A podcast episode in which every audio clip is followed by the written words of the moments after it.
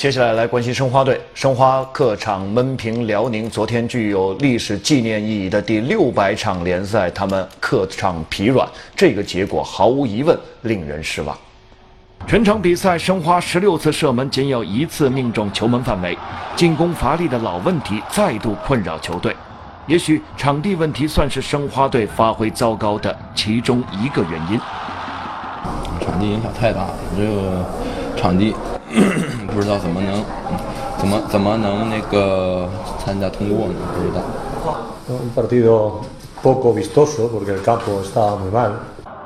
赛季至今，申花队一共打了四个客场，两平两负，仍旧没有获得一场胜利。